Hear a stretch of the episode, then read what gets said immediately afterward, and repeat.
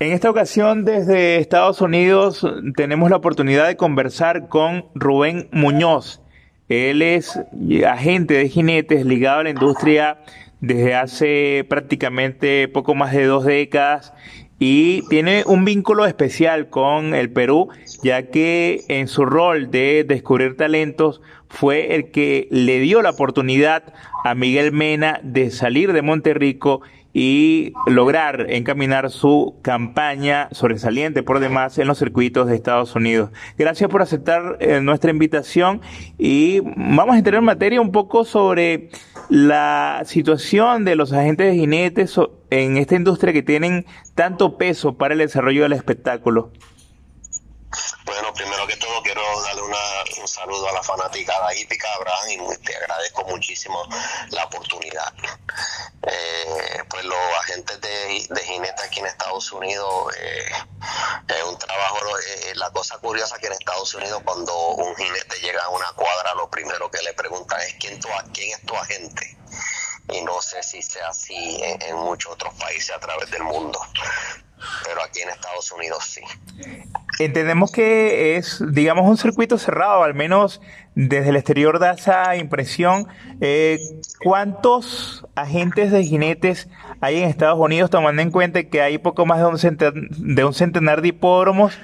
y eh, de, alguna manera están colegiados, regulados. ¿Cuáles son los requisitos para pertenecer a ese gremio? Bueno, para, un ejemplo, si en, en Saratoga este año, un ejemplo, en esta temporada que viene hay, 22 jinetes que van a ser permitidos eh, montar ahí por el COVID y todo, entonces ningún jinete puede entrar y salir. Entonces yo diría que si hay 20 jinetes en este hipódromo, habrán como 15 o 16 agentes, porque algunos agentes tienen dos jinetes. Entonces, en cada estado que uno quiere representar a un jinete, pues el agente de jinete tiene que sacar su licencia. En cada estado no hay una licencia eh, nacional, cada estado tiene sus requisitos y para comenzar pues hay que tomar un examen a menos que ya tú tengas un jinete que ya te puso ahí como agente, pues entonces tú puedes eh, llenar la solicitud como agente de jockey. Es un mundo de relaciones, allí la vinculación directa no solo con los entrenadores, con los, también con los propietarios, para vender un producto que en este caso es el, el jockey en compromisos importantes, otros no, no tanto, pero eh, ¿cómo se da ese desarrollo de eso que llaman llevar el libro? Es un poquito complejo, depende de la relación. Hay agentes que hablan con dueños, hay agentes que exclusivamente hablan con el entrenador. En mi caso particular, eh, pues yo tengo una relación con algunos de los dueños que Ricardo Santana, que es mi jinete desde el 2009, que es el panameño. Eh, hay, hay, hay, dueños que han, se han convertido en amigos míos, pero por el respeto al entrenador, al preparador del caballo que se llama Steve Asmussen, pues yo brego directamente con Asmussen. Eh, hay otros entrenadores que no son tan eh, eh, no tienen el mismo poder que un ejemplo que tiene un dueño y algunos entrenadores le dicen al dueño mira llámate a esta gente entonces es, distinto para cada para cada gente. Eh, no hay una forma per se específica de hacerlo. Solamente lo más importante es tener una cuadra que te apoye no yo soy nosotros somos bendecidos porque tenemos a Steve Asmussen. Entonces yo cuando le monto a Steve yo nunca llamo a un dueño de caballo, porque yo sé que la mayoría de las veces que toma la decisión es él. Y si hay que hablar con el dueño de caballo, el que lo hace es Steve Asmussen en mi caso. Eh, no es respetado por los entrenadores si un agente se trata de ir sobre la cabeza de él y hablar con, con un dueño, un propietario, pues eso aquí como que no se ve mucho por respeto a los entrenadores, especialmente en el nivel en el cual eh, hemos sido bendecidos yo y yo me encuentro, tú sabes, no es algo común que, que un dueño, que un, que un agente llame a un dueño, pero sí, hay agentes que algunos de los dueños son amigos de ellos y, el dueño le dice al entrenador, mira, quiero que este jinete me monte mi caballo y así se desarrolla. Eh, eh, eh, así que se hace aquí en Estados Unidos, especialmente en el circuito de Saratoga, que cada cada gente y cada jinete ya tiene más o menos su negocio establecido. Y, se hace un poco más fácil porque ya hay relaciones de muchos años que se han ido desarrollando. Bueno, estamos hablando de Steve Asmussen, prácticamente el entrenador líder de la, de la nación. Llegó a tener temporadas frecuentes de 500 victorias por temporada. Ya eso no es decir poco. Y Santana es su jinete, su jinete A en este momento desde hace un buen tiempo, ¿no? Nos llama la atención que en la conversación que sostuvimos con Santana, él lo menciona o se refiere a él como su patrón. es, es, algo jocoso que, que, nos llamó en ese momento la atención. Sí, lo, lo que pasa es que Steve es una persona bien exigente, eh, un, un, un, horseman, ¿no? Eh, que, que sabe lo que hace eh, el éxito que ha tenido es por sus exigencias, no solamente con el jinete, pero con toda la gente que trabajan con él. Eh, él tiene como otro nivel de pensamiento, ¿no? Eh, yo lo he llegado a conocer bien y, y, Ricardo, no tan solo por respeto, le dice el patrón, pero porque el, Ricardo sabe que Steve le ha puesto, o sea, esto es carrera de caballo, esto no es carrera de jinete. Y, y, y él le ha proveído a Ricardo unos caballos en los cuales nos ha puesto a nosotros en una posición en la que estamos, que se ha convertido en un muchacho, un jinete conocido, un jinete que, que, que, que le han dado la oportunidad. Ese señor le ha brindado esa oportunidad a Ricardo y por respeto a él, yo estoy seguro esa es la razón por la cual le, él le dice el patrón. Eh, y, y, sí, eh, gracias a Steve, pues Ricardo está donde está. Y no para quitarle nada a Ricardo, pero Steve sabe cuando alguien tiene talento y cuando alguien no. Pero él es muy exigente, él es muy exigente y hay, hay jinetes que, han, que la han montado por varios años antes que nosotros y no aguantan la presión porque Steve nunca es suficiente para él y eso es lo que lo hace a él, el, el, entrena, el segundo entrenador más exitoso en la historia del hipismo de Estados Unidos. Y yo creo que en, un par de añitos va a ser el primero. Ahora, bueno, persiguiendo esa meta de aquel hombre de West Virginia, le comento que el récord lo tiene actualmente un peruano, bueno, con campaña en el Perú, pero de nacimiento chileno, Juan Suárez Villarruel, que ya ronda las 10.000 victorias de por vida. Pero retomando un poco el tema, eh, la situación del COVID implica una, una adaptación, ¿no? Eh, en este momento muchos de los agentes en diferentes circuitos no tienen acceso a las caballerizas, a los establos, pero eh, ¿cómo se lleva el trabajo actual para lograr conseguir las montas y sacarle el máximo provecho? Bueno, ahora mismo pues eh, todo se está haciendo por teléfono. Eh, ahora cuando vayamos para Saratoga van a permitir a los agentes de jinete que entren a las cuadras eh, de 6 de la mañana hasta las 10 de la mañana. Eh, peculiar es que a los jinetes no los van a dejar entrar a las cuadras, sino ellos van a tener que esperar en el, en el paddock para que el ejemplar que ellos tengan que trabajar por la mañana llegue y de ahí no se pueden mover. Entonces estamos haciendo el, el, el voleo, que son las inscripciones de cada carrera por Zoom. Se están haciendo por Zoom, no están, no están permitiendo a la gente, a los agentes que entren a la, a la secretaría, que es donde usualmente se hacen todos los hipódromos. Entonces nos hemos tenido que adaptar. Eh, no escucho mucha queja de nosotros porque el agradecimiento está en que por lo menos estamos corriendo. Eh, entonces hay muchos hipódromos que no están corriendo a través del mundo y, acá en Estados Unidos por, por muchas razones y razones obvias, ¿no? Pero nosotros tratamos de adaptarnos a los cambios y al día a día y la exigencia y, y los protocolos que están imponiendo cada estado y cada hipódromo. Entonces así que en este momento se está haciendo los agentes con los entrenadores por teléfono, por texto, el mensaje de texto se usa mucho entre los agentes y los entrenadores. Hace poco, con la meta alcanzada por Miguel Mena, su Victoria 2000 en su recorrido por pistas norteamericanas, hizo la mención, el reconocimiento a la figura de Rubén Muñoz, quien le dio la oportunidad de salir de Monterrico con ese apoyo económico, esa, esa guía en esos pasos iniciales para abrirse paso por aquellas tierras. Eh, ¿Cómo le puso el ojo a Mena mm, proyectándolo como un jinete de futuro en esta profesión? Yo le digo el Zambito, ese es el primer jinete que yo traje del extranjero de varios que he traído. Miguel Mena fue mi primero. Yo fui a, al Perú, a Monterrico, a conocerlo. Para ese entonces él estaba en una batalla bien cerrada entre él y Alan García, que estaban primero y segundo en la estadística, si no me equivoco, o por lo menos de aprendices definitivamente.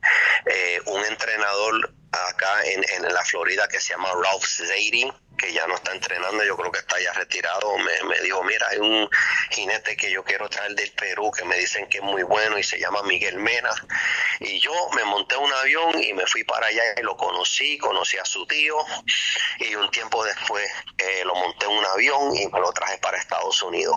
Y cuando Miguelito ganó su, su victoria 2000, te digo, eso fue algo para mí, aunque ya yo no lo represento por mucho tiempo, pero el joven que lo representa es un muchachito que yo vine a hacer y han hecho tremenda labor y eso para mí fue una bendición enorme saber que Miguel ha podido llegar a su victoria 2000 en este país y que por lo menos eh, Dios me usó a mí como un instrumento para hacerle ese sueño y a su familia una realidad. Bueno, habla de un hijo de otro jinete legendario, José Santos, en este caso José Santos Jr. le lleva el libro en sus actuales compromisos. Usted que ha, usted que ha tenido la experiencia de ese roce con jinetes latinos, ¿cuál cree que es la clave para que triunfen en estos escenarios?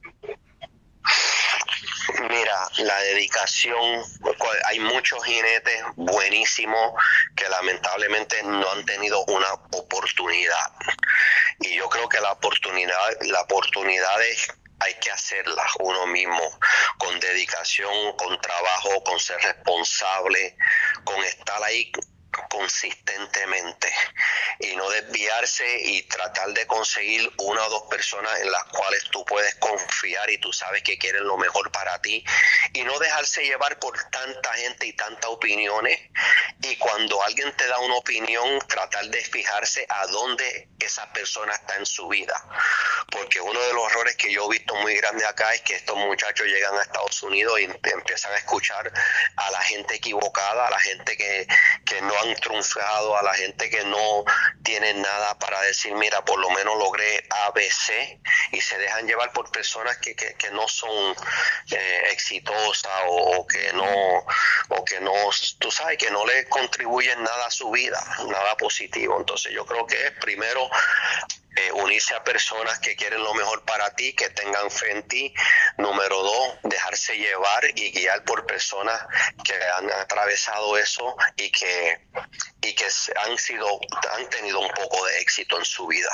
Y número tres, responsabilidad y, y poner esto primero sobre todas las cosas.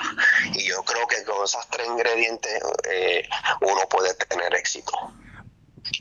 Volviendo al presente, y tiene en Ricardo Santana la oportunidad de seguir encumbrando otra temporada llena de éxitos. Está a solo una de la victoria 100 en medio del arranque de un meeting complicado, Saratoga con medidas particulares. Eh, ¿Cómo ve eh, esta, estas perspectivas que mm, seguirán sumando desde el día de mañana? Yo, y quizá esto es eh, algo que, que suena eh, eh, hipócrita o algo así, pero para nada yo con el hecho de que Ricardo Santana esté entre los mejores jinetes en Estados Unidos en un meeting como Saratoga, para mí ya es un triunfo. Eh, estar entre ellos, que ese muchacho esté ahí entre ellos, para mí es una, una bendición enorme. Eh, hemos tenido la bendición de hacer muy aceptable. Eh, solamente hay dos jinetes que no son de Nueva York que van a estar ahí regularmente, que es Ricardito y Tyler Gaffalion, que es tremendo jinete. Eh, somos los únicos dos que no somos del circuito de Nueva York. Entonces, pues yo voy porque tengo mi caballada de Steve Asmussen, él tiene buenos potros, tenemos buenos caballitos, tenemos una cuadra poderosa que siempre podemos competir en distintas carreras ahí.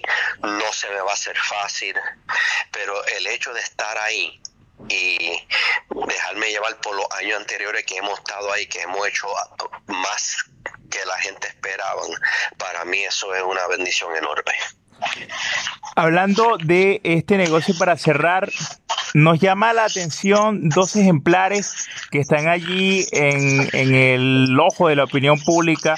Uno es un potrillo que muestra talento, se conserva invicto, eh, cazadero, entiendo que es su nombre, y otro es un tordillo que en lo particular me impresionó, su victoria en Churchill Down es el tordillo volátil, puede ser su nombre, un caballo de una fuerza descomunal y para mí de mantenerse sano será el caballo a vencer en esta Breeders' Spring de la temporada. Eh, comparte eh, la opinión, ¿cómo, ¿cómo ve esos ejemplares en un futuro inmediato? Bueno, Casadero, un potrillo que pues no está invicto, eh, lo, ha hecho, lo, ha hecho muy bien, eh, tiene buenos dueños. Y, es buen potro, me gusta muchísimo, pero hay otros que vienen por ahí que no han corrido que yo creo que, pueden sorprender y dejar una impresión más marcada que él, eh, no quitándole nada a él, ¿no? Eh, pues entonces el otro caballo volátil, ¿qué te puedo decir? Yo estoy esperando, ese caballo estuvo fuera un tiempito, yo estuve esperando que el debut, que él volviera a resurgir en Oakland, en el hipódromo de Oakland Park, que corrió este año. Eh, y, ganó con una facilidad increíble, entonces recientemente en Churchill Downs. Y lo único que yo le yo pido es que se mantenga sano. Eh, caballos que son tan y tan rápidos usualmente no son caballos totalmente sano porque son muy rápidos para su cuerpo, pero él anda bien, eh, tenemos el mejor entrenador para un caballo como ese, eh, me acuerda mucho del caballo Mitoli, muchísimo, y si él puede llegar cerca a lo que fue Mitoli, vamos a estar muy contentos y no lo cambiaría en su división por ninguno actualmente. Anecdótico para cerrar eh, en torno a la apreciación de volátil. Nos comentaba el mismo Santana que era un caballo que no salí, no había aprendido a salir del gate. Y vaya que es un balazo, ¿no? Sí, es, él no partía, él no partía y, y míralo ahora. Y eso, eso es lo que trae cuando uno es como cualquier cosa en la vida, cuando uno es paciente y espera y le da tiempo al tiempo, todo cae en su lugar. Y así es con los caballos. Y tenemos un entrenador que, que es paciente y no solamente el entrenador, los dueños le dan ese permiso al entrenador, al entrenador Steve Asmussen, que haga lo que tenga que dar y si unos caballos toman un tiempo más que otros, pues no le ponen esa presión. Gracias por permitirnos conocer sus impresiones en una conversación muy didáctica que estamos seguros que el público peruano ha apreciado en esta oportunidad. Bueno, mi saludo a todos, muchísimas gracias a ustedes por la, por, la oportunidad y por tu trabajo excelente, agradezco muchísimo. En esta ocasión desde Estados Unidos tenemos la oportunidad de conversar con Rubén Muñoz. Él es agente de jinetes ligado a la industria desde hace prácticamente poco más de dos décadas y tiene un vínculo especial con el Perú, ya que en su rol de descubrir talentos fue el que le dio la oportunidad a Miguel Mena de salir de Monterrico y lograr encaminar su campaña sobresaliente por demás en los circuitos de Estados Unidos. Gracias por aceptar eh, nuestra invitación y vamos a entrar en materia un poco sobre la situación de los agentes de jinetes en esta industria que tienen tanto peso para el desarrollo del espectáculo. Bueno, primero que un saludo a la fanaticada hípica, Abraham, y te agradezco muchísimo la oportunidad. Eh, pues los agentes de, de aquí en Estados Unidos eh, es un trabajo, eh, la cosa curiosa que en Estados Unidos cuando un jinete llega a una cuadra, lo primero que le preguntan es quién, tu, quién es tu agente y no sé si sea así en, muchos otros países a través del mundo, pero aquí en Estados Unidos sí. Entendemos que es, digamos, un circuito cerrado, al menos desde el exterior da esa impresión. Eh, ¿Cuántos agentes de jinetes hay en Estados Unidos, tomando en cuenta que hay poco más de un centenar de, un centenar de hipódromos? y eh, de, alguna manera están colegiados, regulados. ¿Cuáles son los requisitos para pertenecer a ese gremio? Bueno, para, sabes, un ejemplo, si en, en Saratoga este año, un ejemplo, en, esta temporada que viene hay, 22 jinetes que van a ser permitidos eh, montar ahí por el COVID y todo, entonces ningún jinete puede entrar y salir. Entonces yo diría que si hay 20 jinetes en este hipódromo, habrán como 15 o 16 agentes, porque algunos agentes tienen dos jinetes. Entonces, en cada estado que uno quiere representar a un jinete, pues el agente de jinete tiene que sacar su licencia. En cada estado no hay una licencia eh, nacional, cada estado tiene sus requisitos y para comenzar pues hay que tomar un examen a menos que ya tú tengas un jinete que ya te puso ahí como agente, pues entonces tú puedes eh, llenar la solicitud como agente de jockey. Es un mundo de relaciones, allí la vinculación directa no solo con los entrenadores, con los también con los propietarios para vender un producto que en este caso es el, el jockey en compromisos importantes, otros no, no tanto, pero eh, ¿cómo se da ese desarrollo de eso que llaman llevar el libro? Bueno, mira, es un poquito complejo, depende de la relación. Hay agentes que hablan con dueños, hay agentes que exclusivamente hablan con el entrenador. En mi caso particular, eh, pues yo tengo una relación con algunos de los dueños que Ricardo Santana, que es mi jinete desde el 2009, que él es panameño. Eh, hay, hay, hay, dueños que han, se han convertido en amigos míos, pero por el respeto al entrenador, al preparador del caballo que se llama Steve Asmussen, pues yo brego directamente con Asmussen. Eh, hay otros entrenadores que no son tan tienen el mismo poder que un ejemplo que tiene un dueño y algunos entrenadores le dicen al dueño mira llámate a este agente entonces es, distinto para cada para cada agente eh, no hay una forma per se específica de hacerlo. Solamente lo más importante es tener una cuadra que te apoye no yo soy nosotros somos bendecidos porque tenemos a Steve Asmussen. Entonces yo cuando le monto a Steve yo nunca llamo a un dueño de caballo, porque yo sé que la mayoría de las veces que toma la decisión es él. Y si hay que hablar con el dueño de caballo, el que lo hace es Steve Asmussen en mi caso. Eh, no es respetado por los entrenadores si un agente se trata de ir sobre la cabeza de él y hablar con, con un dueño, un propietario, pues eso aquí como que no se ve mucho por respeto a los entrenadores, especialmente en el nivel en el cual eh, hemos sido bendecidos yo y yo me encuentro, tú sabes, no es algo común que, que un dueño, que un, que un agente llame a un dueño, pero sí, hay agentes que algunos de los dueños son amigos de ellos y, el dueño le dice al entrenador, mira, quiero que este jinete me monte mi caballo, y así se desarrolla. Eh, eh, eh, así que se hace aquí en Estados Unidos, especialmente en el circuito de Saratoga, que cada cada gente y cada jinete ya tiene más o menos su negocio establecido. Y, se hace un poco más fácil porque ya hay relaciones de muchos años que se han ido desarrollando. Bueno, estamos hablando de Steve Asmussen, prácticamente el entrenador líder de la, de la nación. Llegó a tener temporadas frecuentes de 500 victorias por temporada, ya eso no es decir poco, y Santana es su jinete, su jinete A en este momento desde hace un buen tiempo, ¿no? Nos llama la atención que en la conversación que sostuvimos con Santana, él lo menciona o se refiere a él como su patrón. es, es algo jocoso que, que nos llamó en ese momento la atención.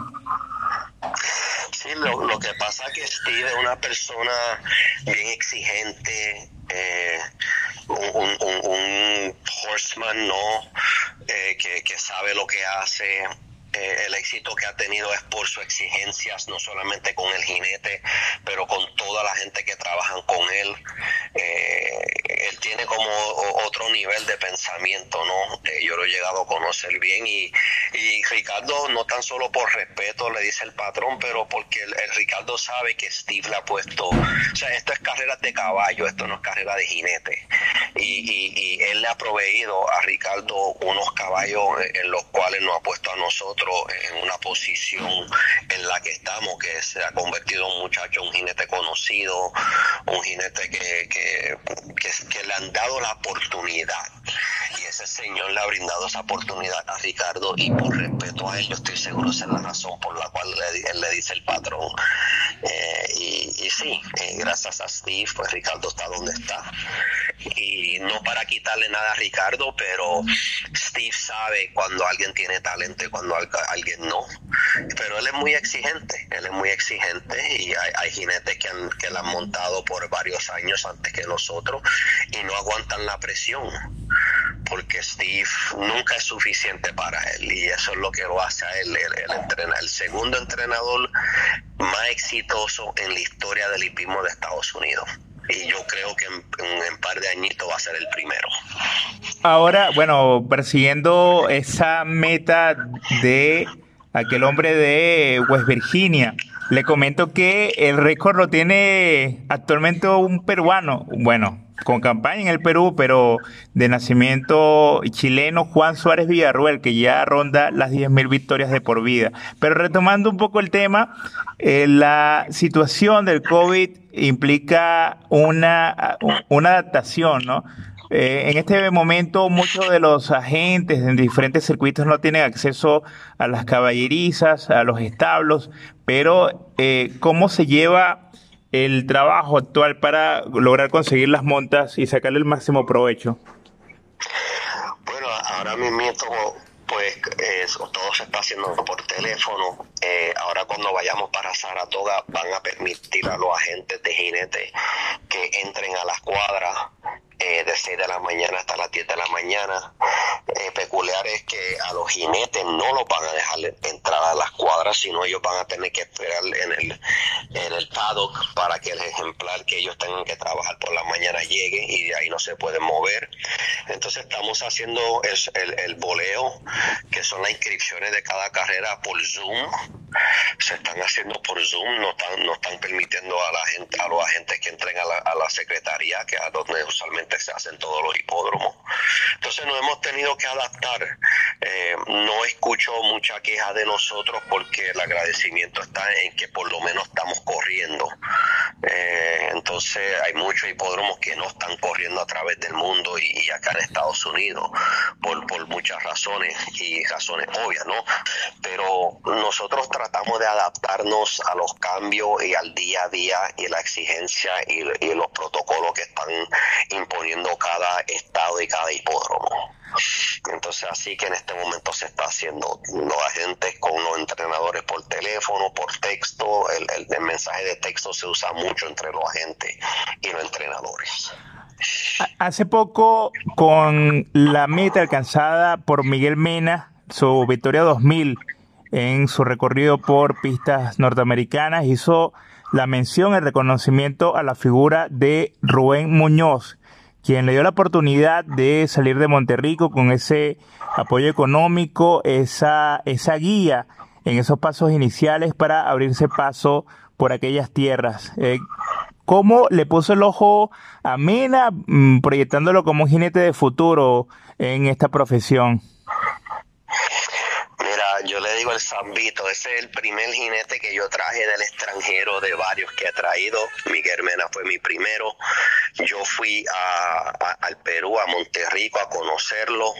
Para ese entonces él estaba en una batalla bien cerrada entre él y Alan García, que estaban primero y segundo en la estadística, si no me equivoco, o por lo menos de aprendices definitivamente.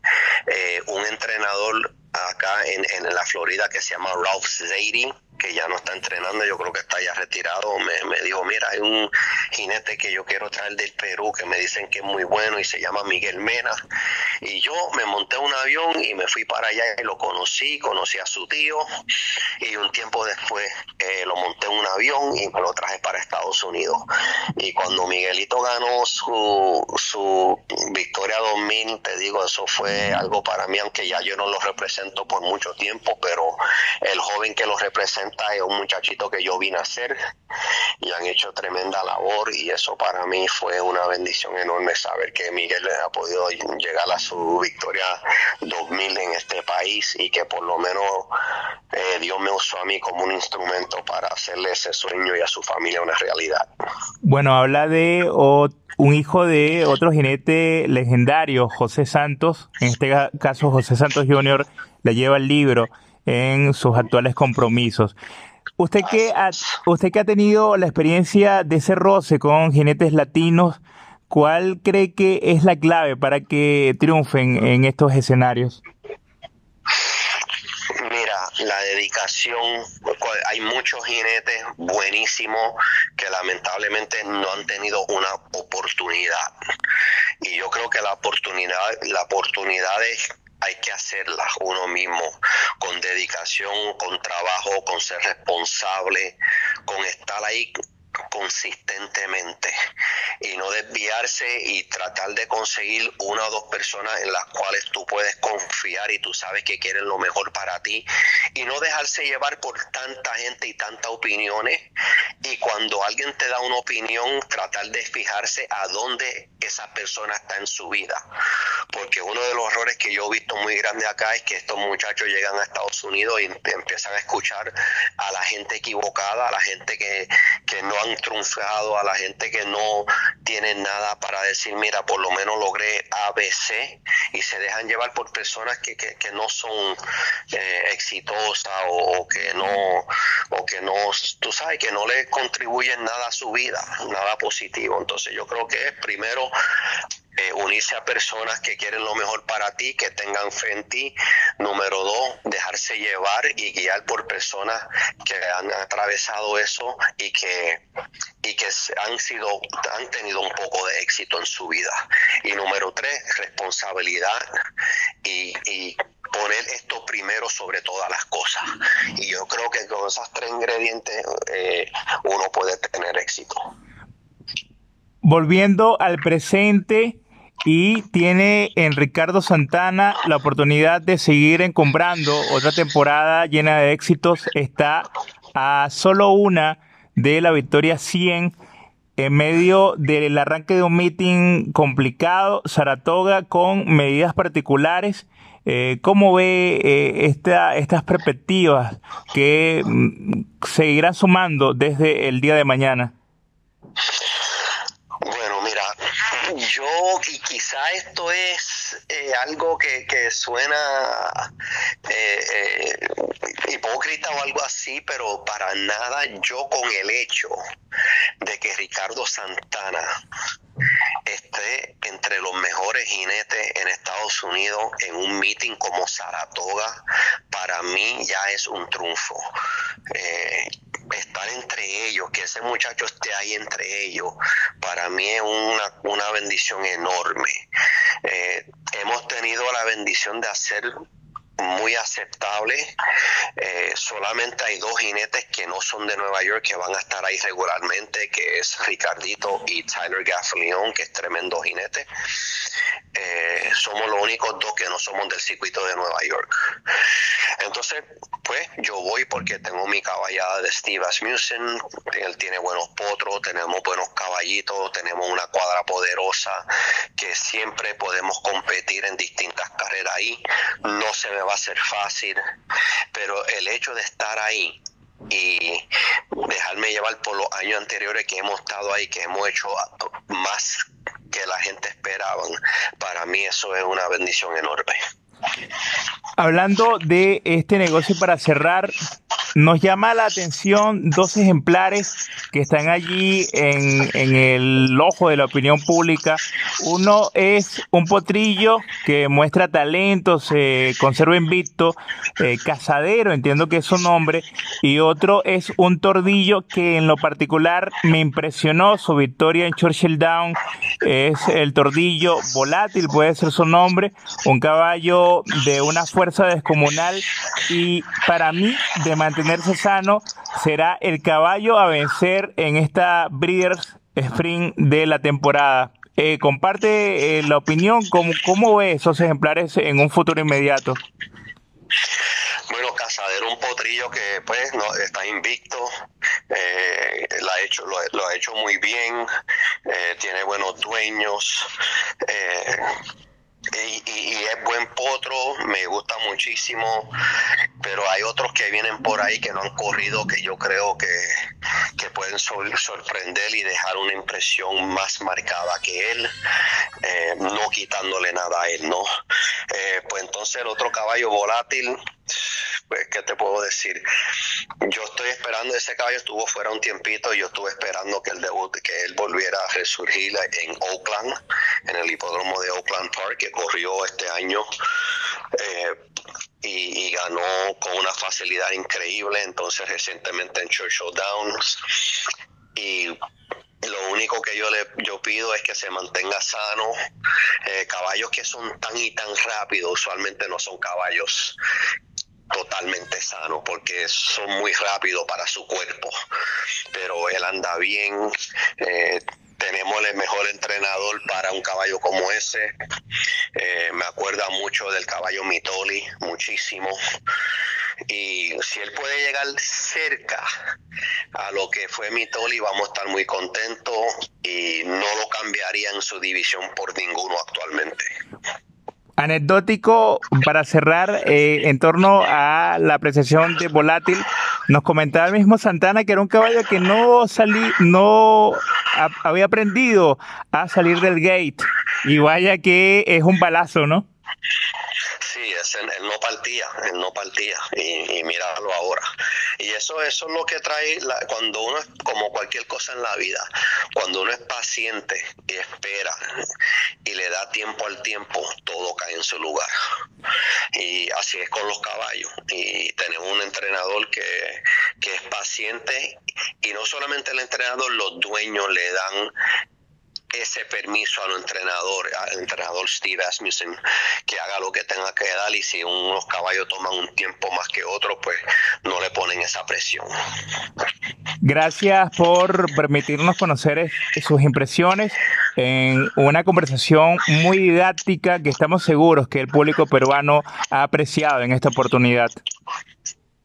Bueno, mi saludo a todos, muchísimas gracias a ustedes por la, por, la oportunidad y por tu trabajo excelente, agradezco muchísimo.